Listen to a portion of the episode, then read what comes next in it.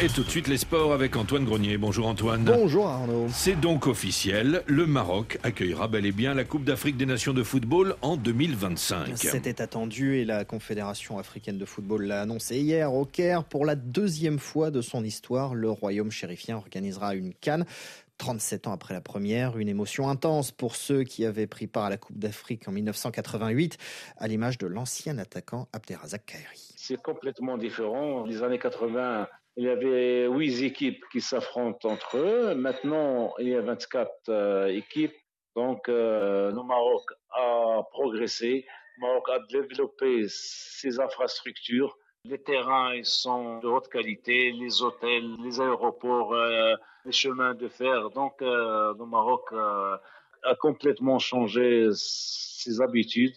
Donc, euh, c'est une fierté pour nous que euh, des Marocains et c'est une fierté pour moi d'être un Marocain ou Africain. Abderrazak Kairi avec Victor Moria. Pour rappel, en 1988, le Maroc avait pris la quatrième place de la Coupe d'Afrique. La Cannes 2027, elle, se déroulera sur trois pays. Un ticket est-africain, Tanzanie, Kenya, Ouganda, grand gagnant surprise et qui fait surtout un grand battu. Le Sénégal, qui domine le foot continental dans presque toutes les catégories et qui voulait organiser la compétition pour la deuxième fois après 1992.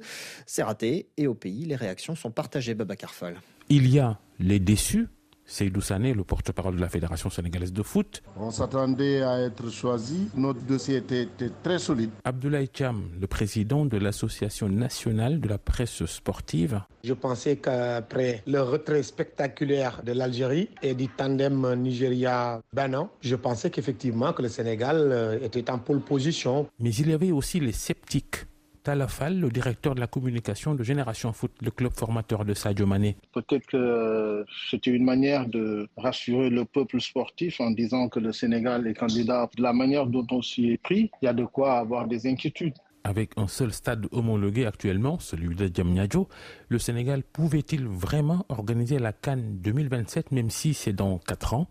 Le docteur Nal Socéphal, enseignant à la faculté des sciences de l'éducation et du sport de l'université Gaston Berger de Saint-Louis, au nord du Sénégal. Je pense qu'en toute euh, objectivité, le Sénégal était loin d'être préparé. Il n'y a que le stade de Djamnyadjo qui répondrait aux normes et au-delà de Djamnyadjo, c'est le désert. On n'a pas non plus les réceptifs hôteliers. 2027 raté. Du côté des dirigeants, certains commencent à penser déjà à la Cannes 2029. Baba Karfal, Dakar, RFI. On passe au rugby, Antoine, avec euh, la Namibie qui attendra encore. Les Namibiens espéraient décrocher enfin leur toute première victoire en Coupe du Monde.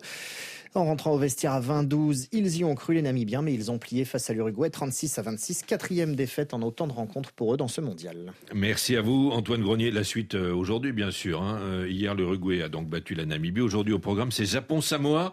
Début de la rencontre, 21h, heure de Paris. Merci Antoine Grenier. À tout à l'heure.